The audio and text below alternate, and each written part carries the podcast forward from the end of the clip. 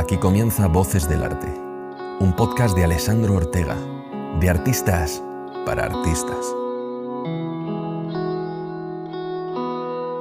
Eh, bienvenidos a un nuevo episodio más de Voces del Arte. Hoy me acompaña eh, Ismael Endrino, técnico de sonido, también músico, un friki del sonido como no existe nadie que he conocido. Eh, ante todo, tío, ¿cómo estás? Bienvenido. Muchas gracias. Aquí estoy, bien, bien. ¿Estás bien? ¿Todo bien? ¿Qué tal la- el tiempo este de COVID y demás? ¿Tu salud ante todo? Eh, yo bien, yo bien. El trabajo es lo que más, lo que más se, se jode, pero bueno. Efectivamente, de eso vamos a hablar. De eso vamos a hablar hoy porque eh, básicamente el, en sí el sonido, que es un mundo que, que yo también siendo un poco audiovisuales, sí que es verdad que conozco algo, pero tampoco me he metido tanto en, en, en el tema. ¿Cómo, mm, ¿Cómo ha estado en el tema del COVID y cómo está ahora? Dame un poquito. A ver, en el momento que empezó. Voy a poner antecedentes desde antes de, de la pandemia que empezó en marzo del año pasado. Eh, realmente, antes de la pandemia del año pasado, mm, mi situación era que yo tenía cerrado todo el año y este año 2021 lo tenía prácticamente cerrado también. De bolos Eh, de bolos. Mm. tanto conciertos como corporativos, porque yo hago solo directo, pero, pero hago mucho corporativo también, aparte de hacer conciertos. Eh, entonces, ¿qué pasó? Pues que de repente yo estaba en Valencia, en las fallas, y de repente mm, nos volvimos de un bolo Luego que fallas, hicimos. hubo fallido, ¿no? Sí, nos hicimos exactamente. O sea, le hicimos un bolo, nos volvimos pensando que la semana siguiente íbamos a volver con, con creo que cinco o seis bolos más. Y, y tal cual una llamada de teléfono antes del, estado de, de cuarentena, una llamada de teléfono diciéndonos que, que se han suspendido todos los bolos y se suspendieron las fallas. Luego me encontré en mi casa un día, me llamó mi padre por teléfono, por la tele, que te va a sorprender. Y bueno, pues salió nuestro amigo Pedro Sánchez y nos dijo que nos quedábamos en casa. Desde entonces, ningún, ningún concierto. Claro, Poca porque cosa. no se puede adaptar, no se puede tele- teletrabajar el, el No se puede hacer te- directo, claro. teleconciertos, no se pueden hacer. Claro. Ha habido más problemas aparte de ese, pero ya ahondaremos en ello más adelante. Pero vamos, básicamente a partir de ahí ha habido pocos conciertos, pocos eventos, algo de streaming, pero muy sesgado, muy muchas pinceladas de Pinceladas. pinceladas de trabajo realmente. No ha habido trabajo bruto de trabajo como antes. ¿Y a ti cómo te, cómo te afectó todo esto? Porque sí que es verdad que empiezan a haber diferentes noticias que van, van surgiendo en, este, en esta época, pero a ti ya personalmente, sí que es verdad que profesionalmente pues es como joder, qué jodido, pero claro, al final tu profesión también se mezcla un poco a esa, a esa, a esa forma de ser que tienes, que amas lo que haces y vives para eso y demás, entonces creo que, o básicamente para mí cuando me, me afectó todo, todo esto, dije, eh, yo no puedo trabajar ahora mismo. O sea, personalmente me sentía como bastante. ¿Qué hago ahora? Reinventarme. Pues ese es el problema, ¿no? Porque es lo que tú dices, yo vivo para esto. O sea, a mí Claro. yo tengo la gran suerte de que mi trabajo es mi hobby. Eh, a mí me apasiona la música, a mí me apasiona eh, me apasiona el sonido, me apasiona todo lo que eventos directos, ¿no? Me apasiona todo lo que es ajustar un sistema, desde el, el sistema más pequeño al sistema más grande. Me apasiona. Todo lo técnico, todos los cables. Me flipa, todo, todo, lo gordo. Soy, soy un friki de, Sí, como te has guapo. dicho antes, soy un friki de Qué esto. guapo, qué guapo. Entonces no hay más, a- así somos. Eh, somos todos así, todos los que nos dedicamos Sí, a esto, sí, ¿no? Entonces, si es verdad que tienes ese punto de me siento inútil, me siento. Me tengo que reinventar, ¿no? no, no, no de, yo, por mi parte, de- de- punto de- por lo menos a nivel personal, puedo hablar por mi parte, Sí. yo no, no tuve ningún momento de, de caída en, en picado en el que no me sintiera útil, depresión ni nada. Yo sí he tenido momentos más de bajón, menos de bajón, pero nunca me he dejado de sentir útil. Quiero decir, yo siempre me he orientado a voy a transformar mi trabajo, voy a intentar hacer algo para salir adelante y, y lo he llevado, entre comillas, bien, pero sí es verdad que, que es un poco frustrante, ¿no? Porque al final... Una cosa es tener que adaptar tu trabajo y tener que reinventarte porque no te quedan más narices y otra cosa muy diferente es que tu trabajo, que es por lo que tú vives, que es lo que te da de vivir, porque ya no es con lo que te da de comer, sino que te da de vivir, que es un... También te da vida, ¿no? También te da Exactamente. felicidades, alegrías, disfrute, ¿no? eh, cuando ves que eso de repente se corta en seco, que no tienes manera humana Claro. de juntar a gente eh, en un escenario para, para que venga gente debajo del escenario Justamente. a, a- a hacer conciertos, que al final eso es lo que te da la vida, o hacer un evento, aunque sea una simple charla, eh, un congreso, que al final eso es lo que te da la vida, lo que te da un poco el día a día. Yo, en 10 años de profesión, yo jamás, jamás me he despertado una mañana y he dicho, "Uf, ojalá fuera otro día y no tuviera que ir a trabajar. Yo siempre me he ido con ilusión al trabajo. Ha habido días, lógicamente, que me he levantado en la cama y he dicho, me he quedado Sí, cinco la- minutos más, ¿no? Nah, los lunes, sí, pero. Efectivamente, no, pero que siempre hay esa ilusión de, hacer las cosas. Yo, por ejemplo, a mí me pasa igual cuando ha habido, mm, pues sí que verá lo que tú dices, ¿no? Que de los congresos o de algo así corporativo también se vive eh, y se gana porque, porque es lo suyo en el mundo audiovisual, también en el mundo de los vídeos o lo que sea, para clientes o lo que sea. Sí que es verdad que, eh, aunque el tema te importe eh, bien poco, porque realmente Sí. es una cosa que no es ni tuya, pero el hecho ya de estar ahí, que la gente vea tu trabajo, que le guste tu trabajo, que vea la profesionalidad y que tú ya te puedas desempeñar y sobre todo hacer tanto contactos como, como también desarrollar un poco tu profesionalidad, que para eso estás, para eso has invertido tu material eh, y todas tus cosas, pues eso da una satisfacción a ti mismo y te da como una capacidad de, de- de decir, bueno, pues eh, vamos a seguir creciendo y creando cosas que, para eso estamos. Pero cuando se nos apaga todo eso, cuando alguien da, da la tecla de apagar, eh, y esa es mi siguiente pregunta que te quiero hacer. Eh, ¿Es bueno reinventarse? Eh, ¿Cómo nos podríamos reinventar eh, en este mundo de, de Es sonido? que hay un problema intrínseco en, en reinventarse.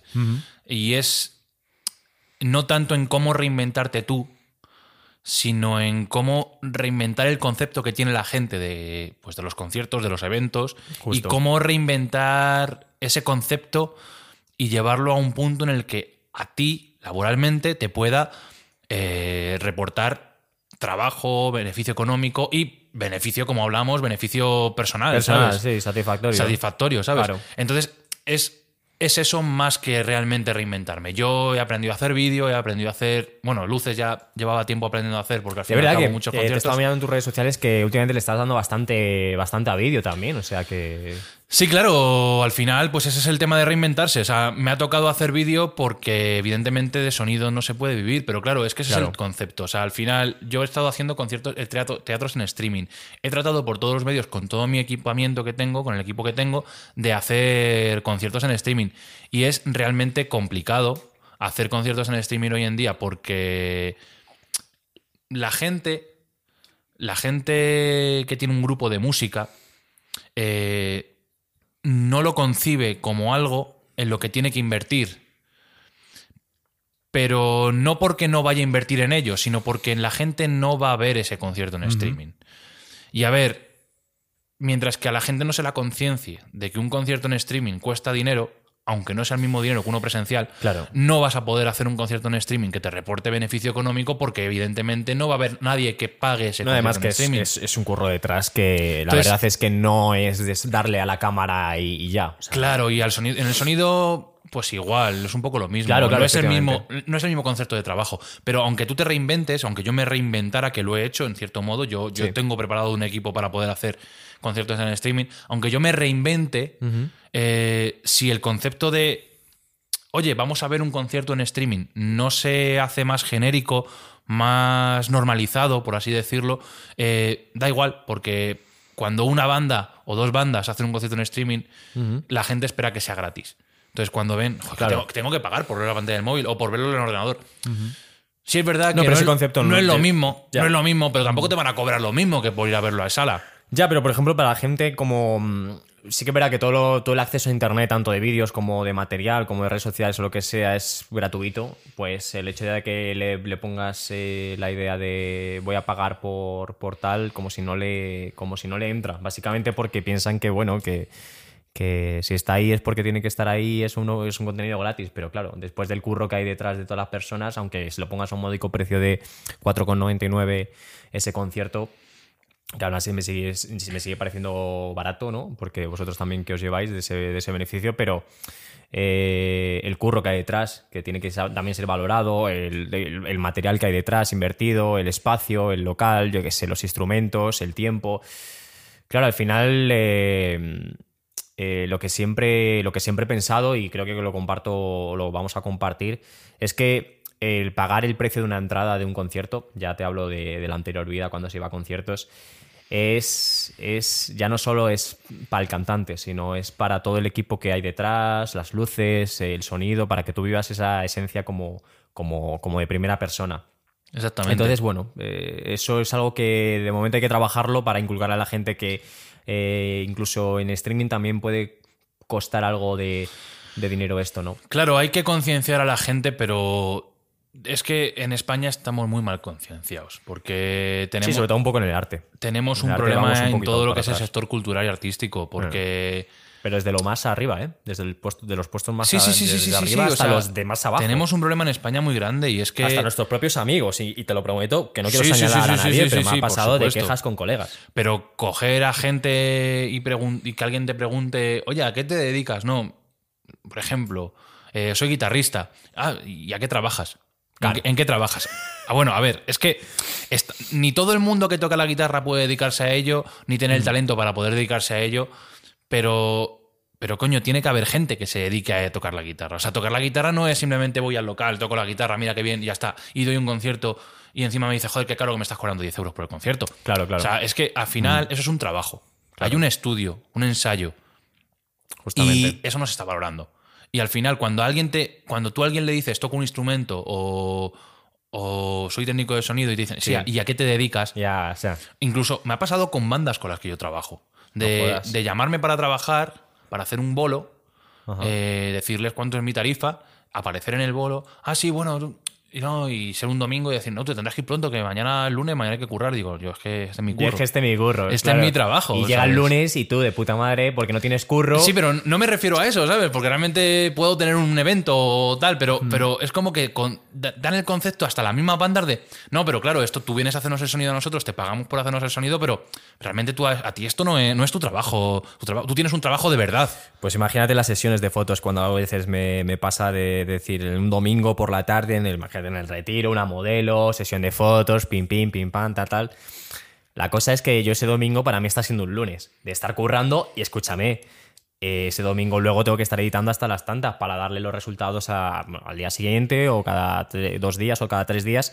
Pero la cosa es esa, que a lo mejor eh, el concepto de, de lunes a viernes estar currando laborablemente con unos horarios estrictos en un sitio que a lo mejor no te gusta, pues a lo mejor tampoco está eso eh, tan inculcado y sobre todo que hay gente que pues eso, trabaja de, aunque no te lo creas, de guitarrista, de técnico de sonido, de fotógrafo, lo que sea, y ese pues esa infravaloración que se le da a, a- a- algunas veces inconsciente, porque creo que es incluso lo que te han dicho los, los chavales estos fue algo inconsciente que Sí, porque está. Porque es que ese es el tema, es la educación que tenemos y, y que está súper normalizado, ¿sabes? Al, Mm. Claro. final, al final es cómo tenemos normalizado que tú tienes que tener un trabajo de lunes a viernes Justo. y, y que luego todo lo que hagas los fines de semana o cómo te lo quieras gestionar, si te quieres hacer Sí, si- que parece hobby, si quieres hacer música o si quieres hacer algo de sonido, si quieres algo- hacer algo de fotografía, como es tu caso, Claro. algo de pintura, algo de cine, si quieres dedicarte a algo de eso, pues ahí tienes tu tiempo libre para hacerlo, Claro, pero realmente ese no es tu trabajo. Y claro, cuando cuando cambiamos el chip y nos demos cuenta de que eso no es así, pero ya no te digo, porque claro, tú y yo nos podemos mover en mundos que más o menos la gente puede llegar a entender eso, pero sí es Sí. verdad que a, a nivel fuera de nuestro mundo, eh, la gente no lo entiende. Y está como súper normalizado. No, los chavales que, que van a hacer aquí un, una- un concierto. No, los chavales estos que van a hacer aquí unas fotos. Sí, no, los chavales. y- No, eh, mira, el chaval este que mira que ha pintado unos cuadros.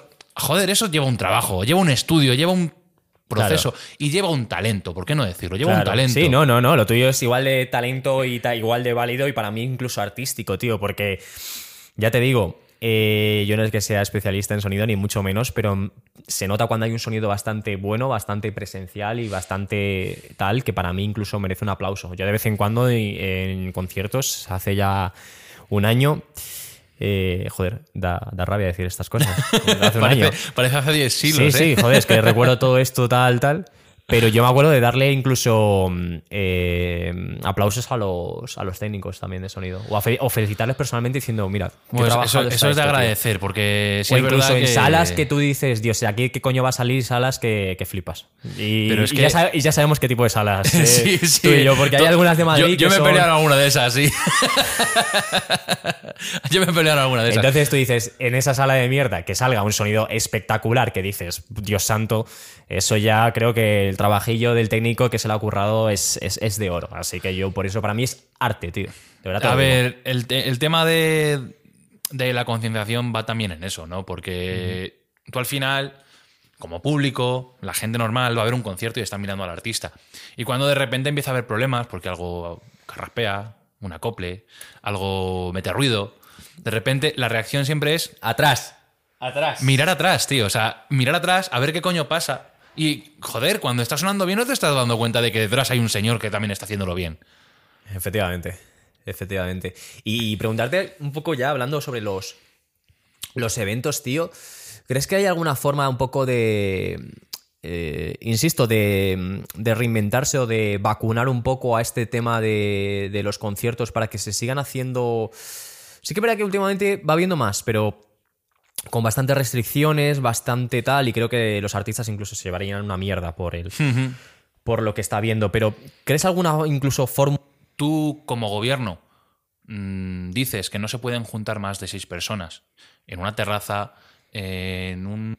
Tú, como gobierno, mm, dices que no se pueden juntar más de seis personas en una terraza, en un... Dices que no se pueden juntar más de seis personas en una terraza, en un... en la calle, eh, la gente se está yendo a sus casas. Y en las casas no hay seis, hay 15 personas. Ese es el problema. Si tú haces conciertos con butacas, sentados, con distancia de seguridad entre butaca y butaca, de dos en dos porque sean A convivientes. mí no me importaría vivir un concierto sentado, ¿eh? Y, Eh, y- lo que y sea. De metal incluso, o sea, Lo- quiero decir, lo que con sea, tal de lo que sea. el concierto Pero tienes a esa gente dentro de un recinto, controlado. ya sea al aire libre, preferiblemente, Ojalá, lógicamente. De hecho, hay espacios, tío. Claro, espacios lógicamente. Aunque ahora en invierno es más complicado, ¿no? Pero, pero se puede hacer. Eh, ya sea al aire libre, ya sea en sala, tú puedes hacer un aforo reducido Claro. y 50% de aforo que se está permitiendo. En una sala es más de seis personas. Pero lo estás controlando, porque estás controlando que esa gente esté sentada, que no se junte, que se eche gel hidroalcohólico cuando entre, que se ponga la mascarilla, que estén.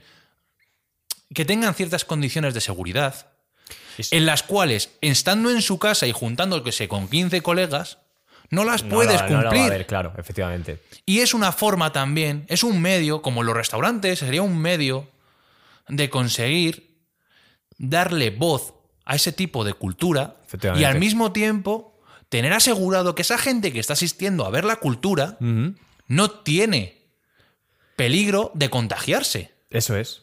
Justo. ni de contagiar, que al final se trata de eso. De hecho, hoy leí una noticia que para mí incluso es, es- es esperanzadora que dice de, de que en, un- en los últimos conciertos que ha habido no ha habido ningún caso. En los últimos 4.000 conciertos que ha habido y eventos, no ha habido ni un solo contagio derivados de ellos. Ni Es cepas, ni, ni, ni- ni- ni brotes derivados de ellos. Entonces, Ahí pasa algo.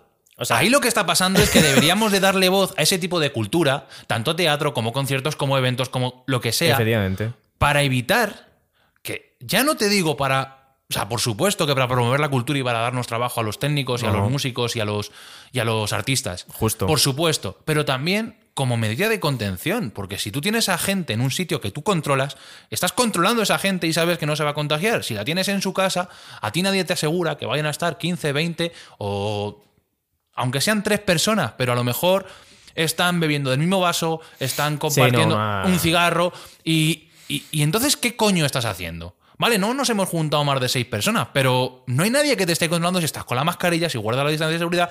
¿Sabes? Al final, Sí, absolutamente.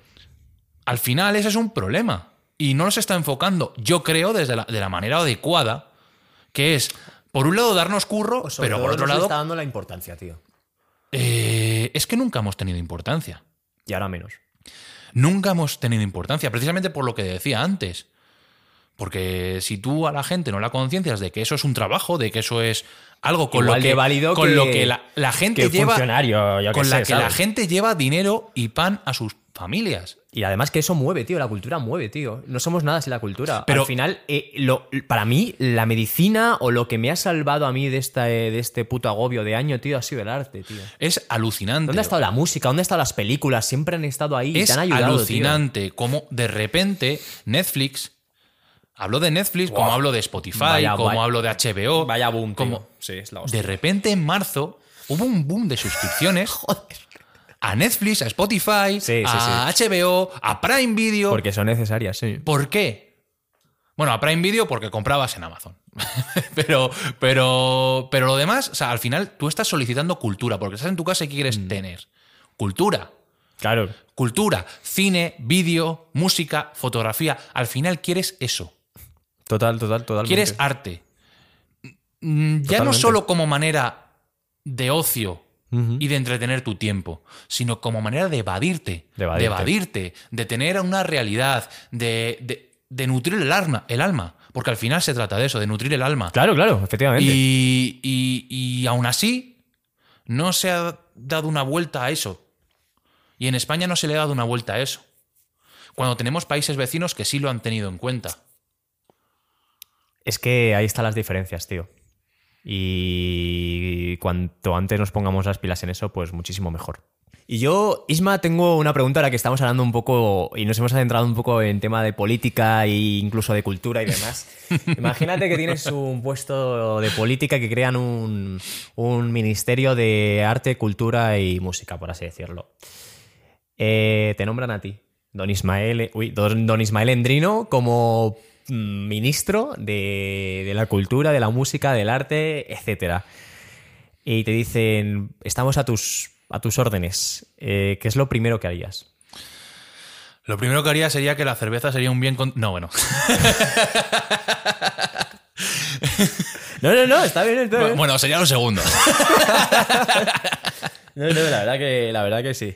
Eh, lo primero que haría sería intentar hacer una campaña de concienciación y educación sobre la cultura. Eso sería lo primordial.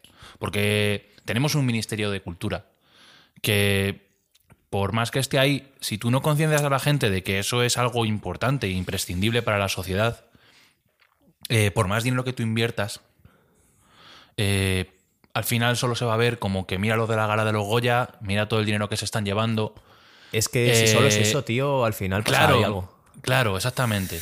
Si tú solo inviertes dinero, mira, la gala de los Goya, pues invierto dinero con- como cultura en la gala, ¿sabes? Invierto dinero como en. en- Que al en- final es lo que más se ve, lo de la, Que en sí, la que está- televisión es lo que más se ve. Que sí, lo que está muy bien, Está pero madre. coño, si tú no educas a la gente para que eso lo valore, Pero hay más. al final la gente eh, va a pensar que les estás robando.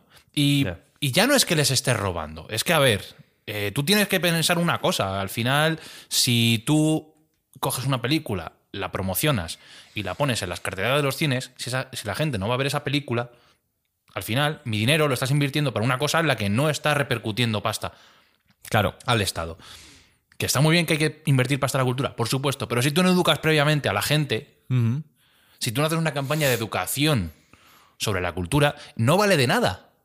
Entonces hay que hacer una campaña de educación sobre la cultura, para que a partir de ahí la gente entienda que ir a conciertos, que ir al teatro, que ver cine, que ir a exposiciones de fotografía, exposiciones de arte, que eso nutre el alma y que eso es importante e imprescindible para cada persona. No, no, totalmente. totalmente. Entonces- y que también tiene un precio.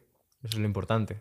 Claro, exactamente. Que es imprescindible y que eso cuesta. Y que hay un trabajo detrás. A eso me refiero con educación. Si tú educas a la gente, educas a la gente en cultura, la gente va a valorarlo más.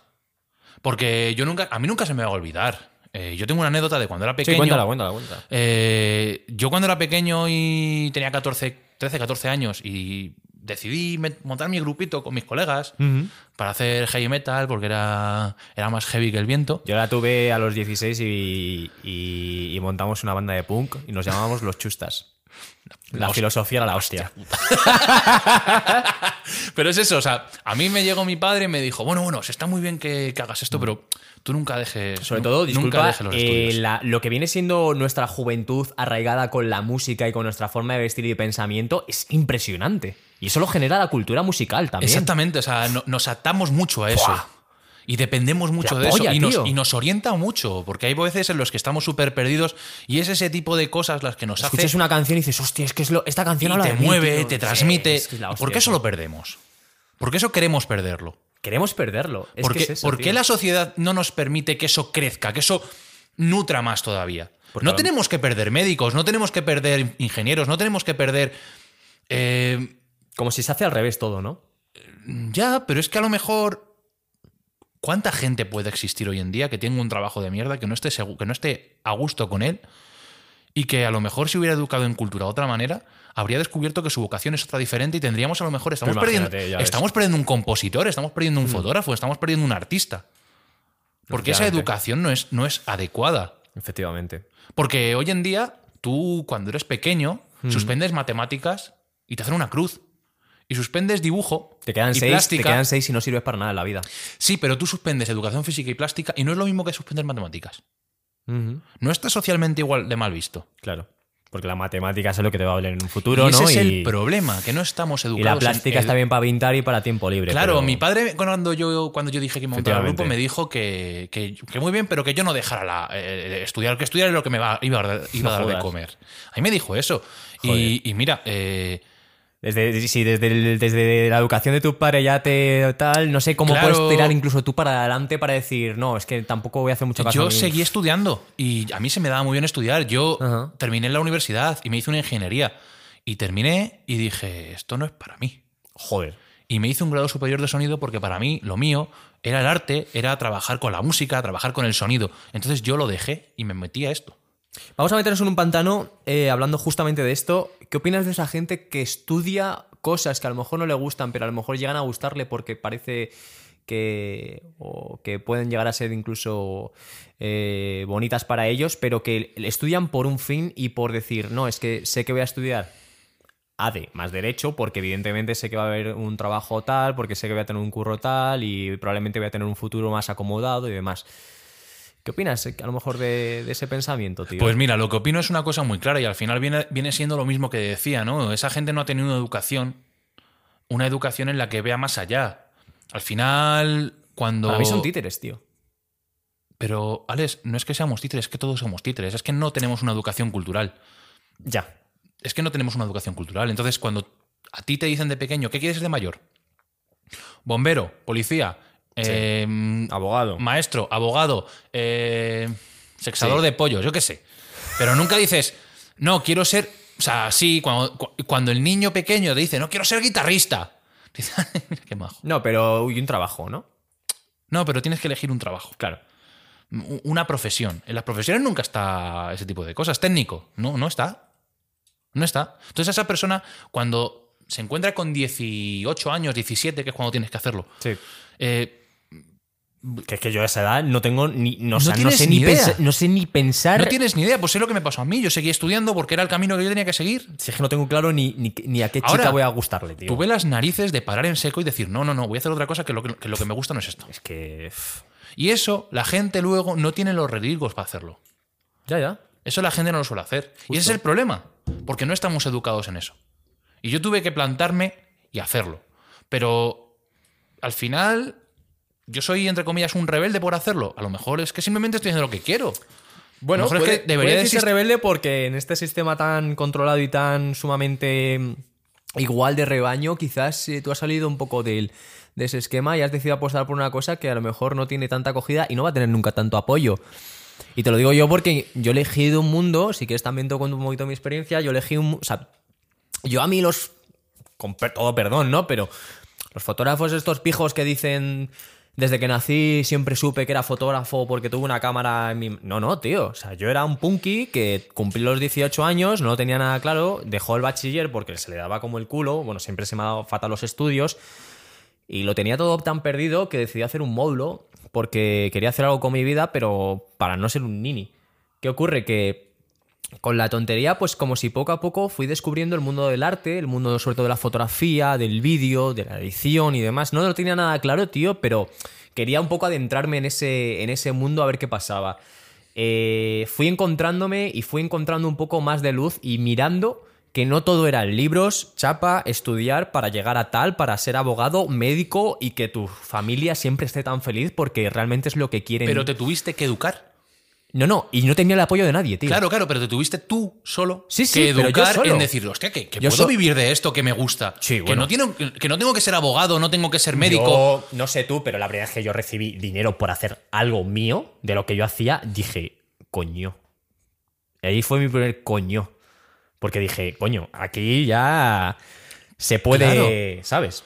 Te tuviste que educar. Sí, Porque no, es no, que no. al final ese es el y a mí problema. nadie me educó. No, y, y además hay otra cosa más. Porque independientemente, aunque haga educación, hay que normalizar que nos podamos equivocar.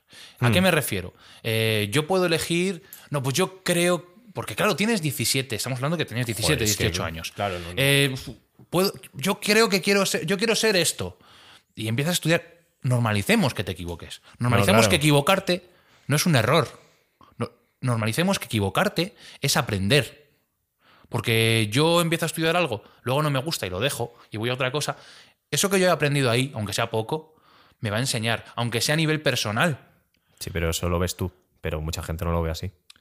Pues es súper importante que, que, se ha normalice. estado equivocado en la vida, que no sirve para nada, que no lo va a tener nada claro, que es un mar de dudas y se, y se empieza a deprimir y demás porque Pero porque hay una sociedad que te está pidiendo la hora, que te está diciendo corre, corre. La hora, un precio, esto es así, tienes que hacer, ha- eh, hacer esto, el patrón, el patrón, el patrón, tío.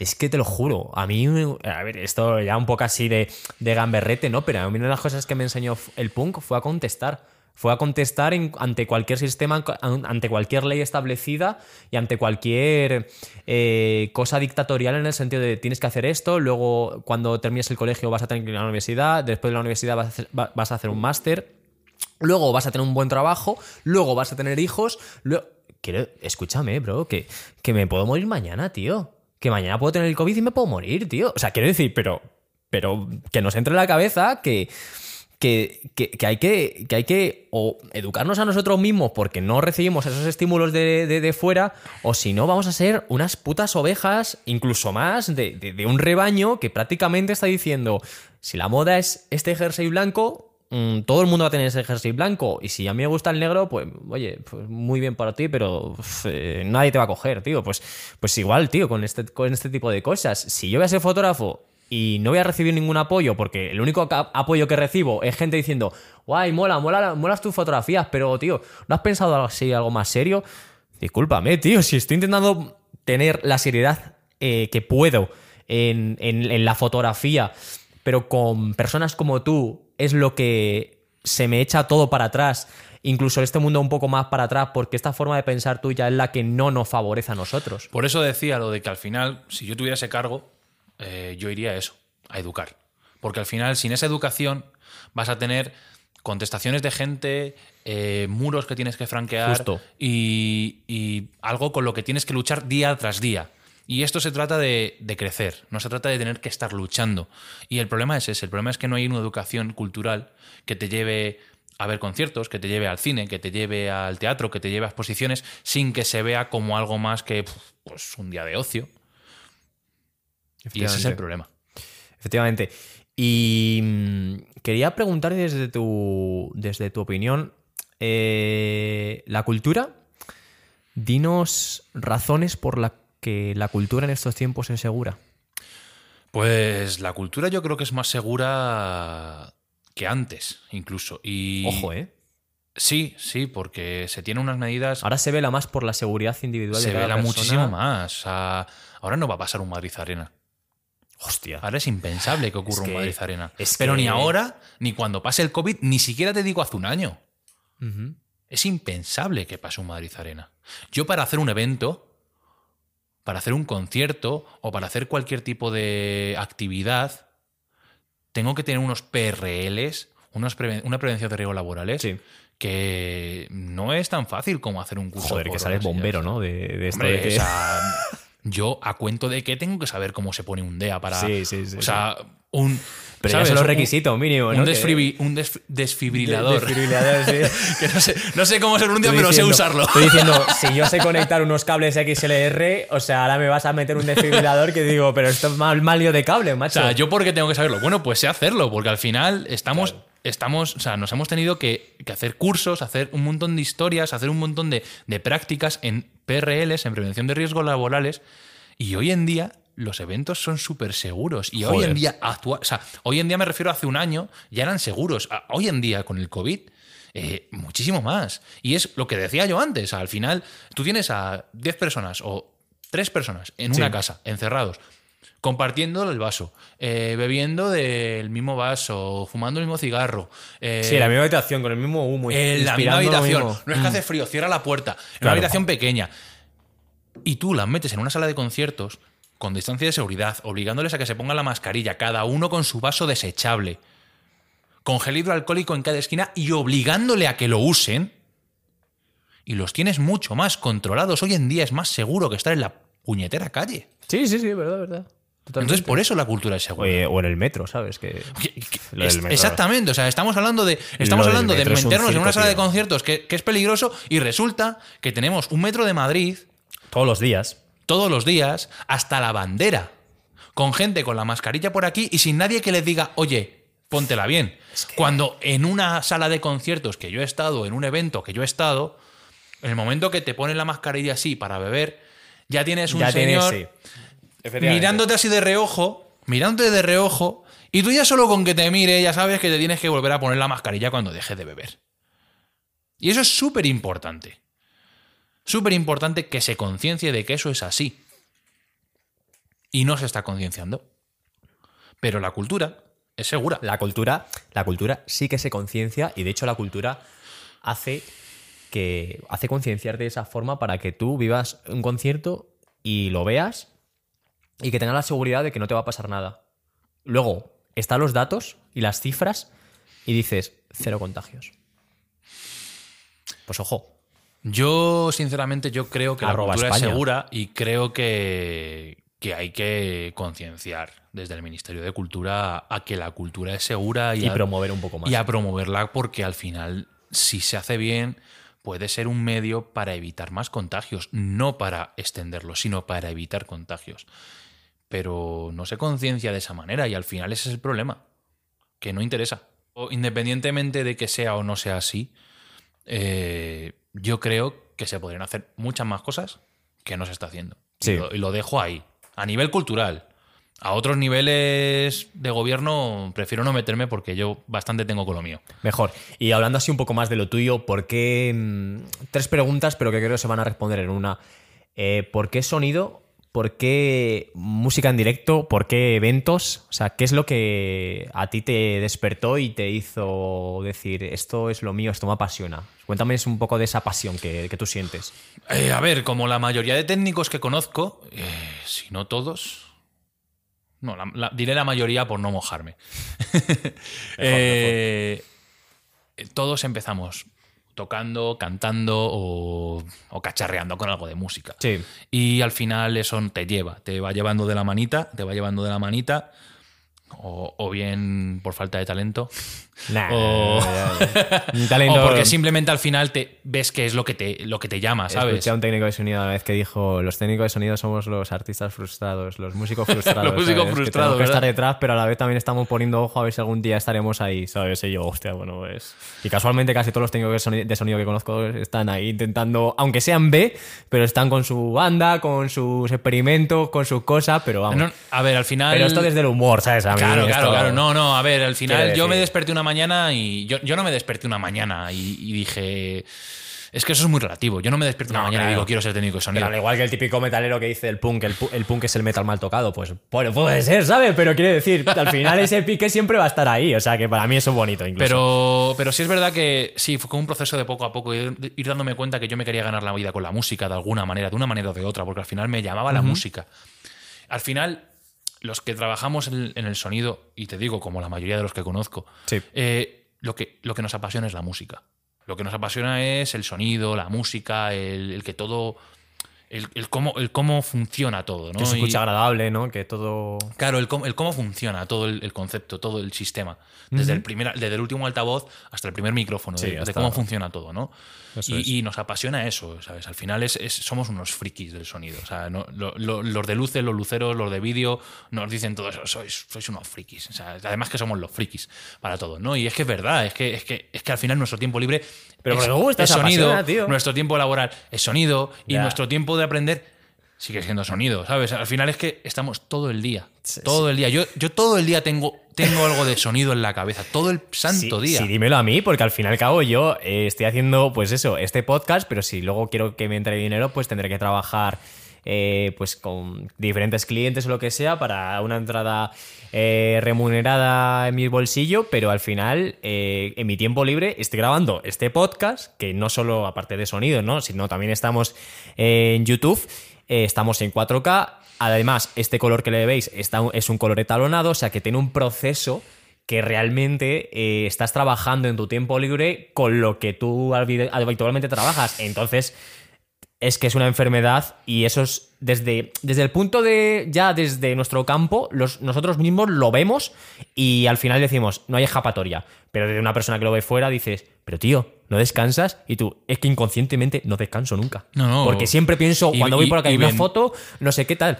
No desde un modo tan de ansiedad, Sí. pero sí desde, desde una cosa de, ya desde que he entrado en este mundo, escúchame, yo tengo que ir al cine solo. ¿Por qué? Porque de repente veo una película, este plano, no sé, que no sé, pero esta, esta forma de, bueno, bueno, y este, y este talonaje ahora mismo, claro, yo, yo veo una peli y no la veo igual que a lo mejor la ve una persona que... Y, y te voy a decir también, bendita enfermedad, ¿eh? Bendita enfermedad. yo, yo estoy contento de esta Porque enfermedad yo- porque yo, no, yo no puedo respirar sin música, no, puedo respirar sin sonido, de No, no, verdad. no, o sea, es verdad, verdad, verdad. Yo me paso todo el día, todo el día pensando en cómo hacer lo siguiente, en cómo hacer. Y sí es verdad que eso te lleva muchas veces a hacer tu propia música, ¿no? Pero Efectivamente.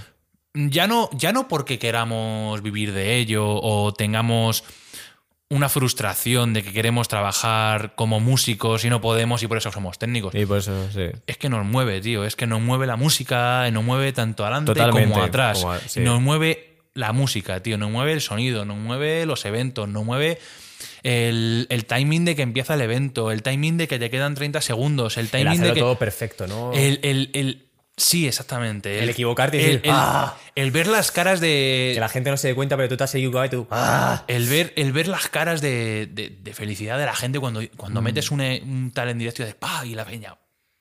What the fuck. A ti te reconforta eso, ¿no? Eh, quiero decir, o sea, ya para cumplir ese sueño, ¿no? Sería que la gente también se dé la vuelta y empiece a aplaudirte a ti, ¿no? Porque ah, valoren ese trabajo, pero... Yo soy consciente de que eso no, no ocurre habitualmente, ¿no? Ya, Pero ya. sí es verdad que cuando, cuando yo estoy haciendo una banda y, y la banda desde el escenario te lo agradece, o, o mismamente, aunque sea de mil personas que van a ver el concierto, una se gira y te dice, joder, estás sonando de puta madre, tío, enhorabuena.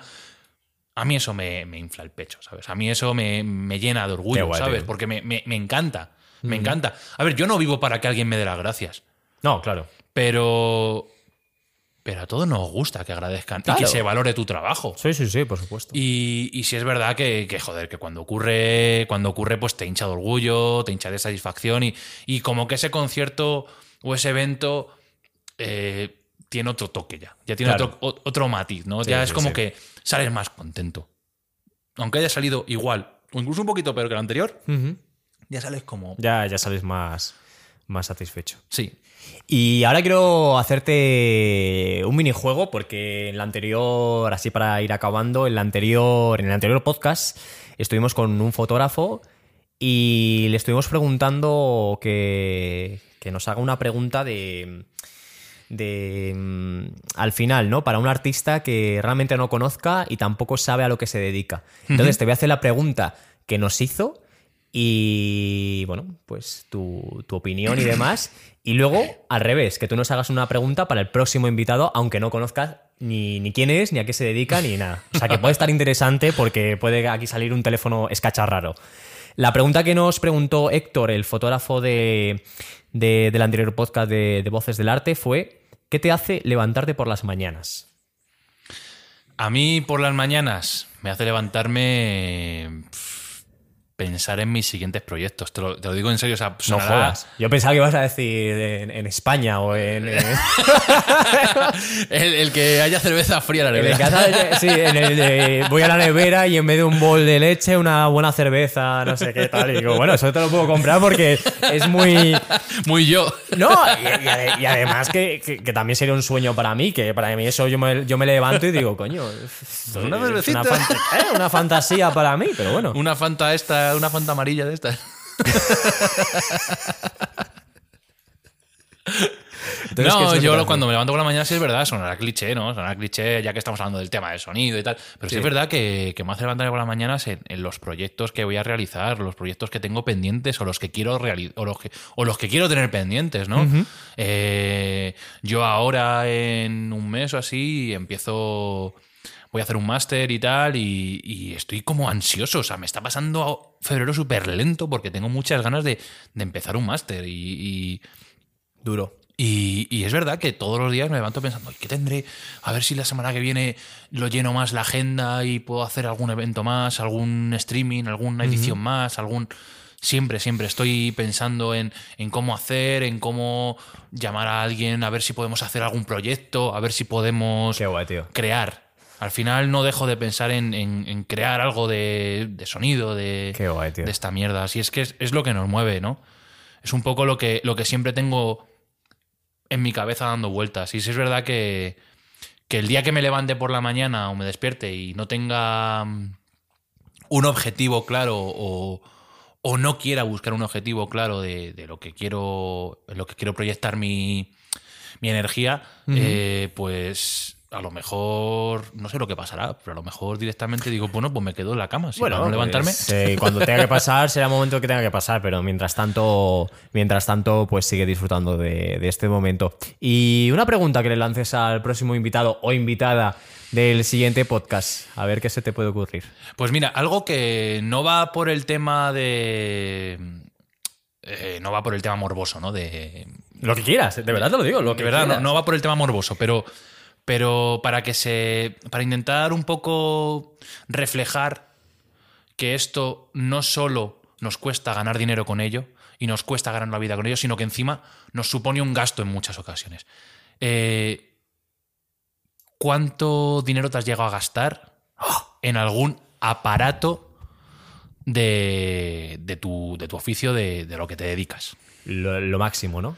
Sí, lo que, lo que has estado dispuesto a decir es que, mira, es que a lo mejor eh, este mes tengo que comer arroz, pero es que necesito esto porque es que esto... Pero el micrófono Shure de este 400 micrófono, esta mesa de sonido, este, esta cámara, este, este- estos pigmentos para, para mi cuadro, es que tengo que comprármelos, no, no puedo evitarlo. ¿Cuál es la, la locura?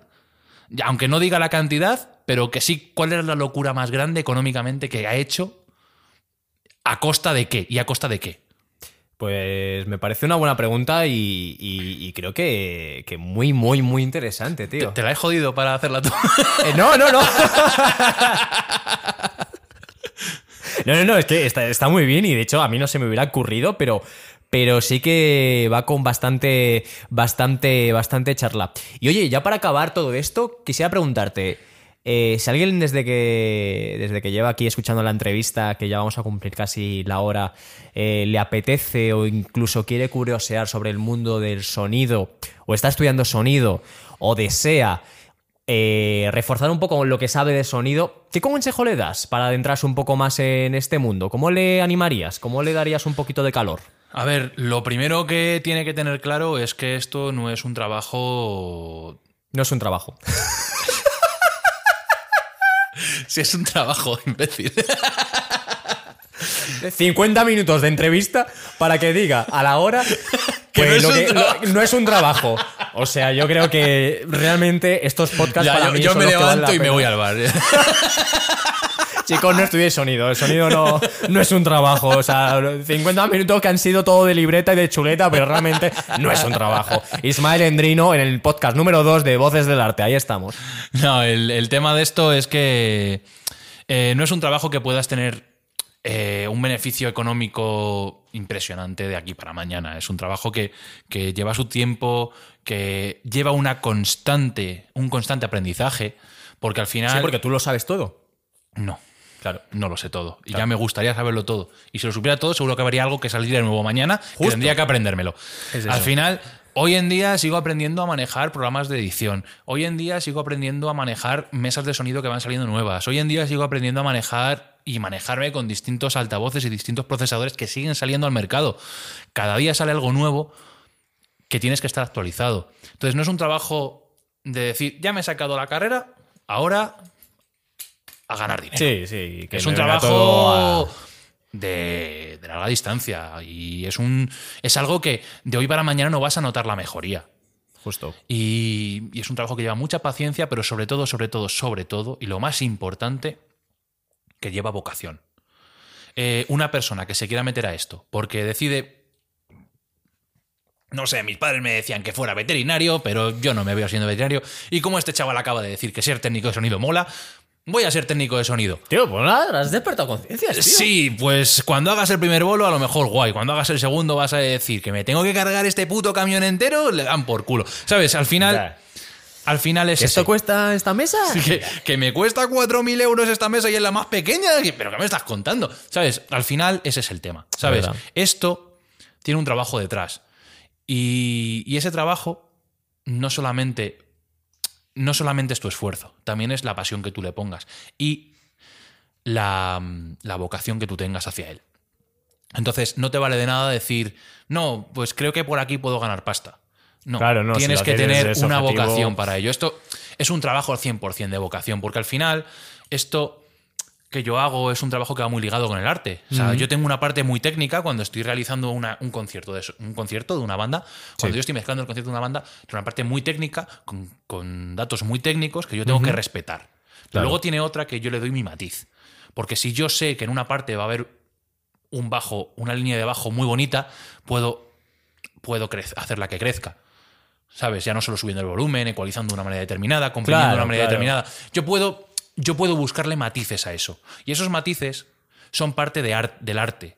Sí. Ya no de tanto tu en- experiencia, de tu oído, de tu creatividad. Claro, y de la creatividad y de, y de la visión que yo le quiera dar a esa música. Yo al final utilizo los instrumentos y a los músicos como si fueran pigmentos en mi cuadro. Y mi cuadro al final es lo que yo saco por la pea, por mis altavoces. Y yo, cuando yo hago eso, eh, depende mucho de lo que yo sepa técnicamente sobre esos pigmentos, esos altavoces y esa mesa de sonido con la que estoy trabajando en este caso, Sí. pero también depende mucho de, de la creatividad que yo le quiera dar. Y eso es muy importante. Entonces, no te puedes meter a hacer este trabajo si realmente no tienes vocación por ello. Si lo tienes, adelante, duro con ello. Hazte grado superior, búscate mil cursos, búscate mil tutoriales, fórmate de la manera que mejor puedas. Porque lo vas a conseguir todo. Claro. ¿Vale? Pero. Porque en ese trabajo está ahí. Lo puedes conseguir. Pero hay que luchar muchísimo. Hay que trabajar muy duro. Y hay que echar muchas horas. Y sobre todo, olvídate de tener fines de semana libres. Eso es lo más importante y lo que tienes que tener muy claro. Haces que lo, lo valoro muchísimo y, que creo que hemos eh, tenido una, una charla bastante, bastante interesante. No sé cómo has estado, cómo te has sentido un poco tú, si te ha gustado un poco Yo he estado súper lo cómodo. que hemos charlado. Y también daros gracias a vosotros, tanto en Spotify como en eh, YouTube, en iBox y en Apple Podcast, que estamos ahí también presentes en Voces del Arte. Eh, daros sobre todo eso, las gracias. Eh, deciros que pues este va a ser también el principio de bastantes podcasts. Estamos en el número 2 y ojalá que haya bastantes invitados, bastantes artistas que seguramente van a ser bastante de tu agrado. No sé si quieres decir algo más. Sí, sí, yo quiero darte las gracias por dar un poquito de un foco, un poquito de voz a, a lo que es la situación actual que tenemos nosotros los ¿Alguna vez técnicos. habías tenido esta experiencia? Eh, no, la verdad Bueno, es que pues me no. encanta y ser estoy, tu primera y vez. estoy muy agradecido, sí, la verdad es que me has desvirgado. Ahí el. Ahí estamos. Me has desvirgado. Te he desbrigado eh, eh, musicalmente hablando de parte de sonido, ¿no? Te he metido el XLR bien, ¿no? Eh, Sí, totalmente. Bueno, eh, creo, que, creo que esta conversación, este podcast va a tener que ir Sí, acabando, sí, ¿no? sí, sí. No, yo te agradezco mucho que nos hayas dado un poquito de foco y de voz a, lo- a los técnicos y a los músicos y a, a la gente de la cultura en general y en particular pues hablo en nombre de los técnicos de audiovisuales, no solo de los de sonido, y que nos dejes expresar un poco la, la situación pues tan, tan dura ¿no? que estamos viviendo estos días. La cultura es segura, Isma. La cultura es muy segura. Pues ahí lo tenemos. Pues nada más chicos, nos despedimos y como siempre digo, mi nombre es Alessandro Ortega y nos vemos en la próxima historia. Del Arte, un podcast de Alessandro Ortega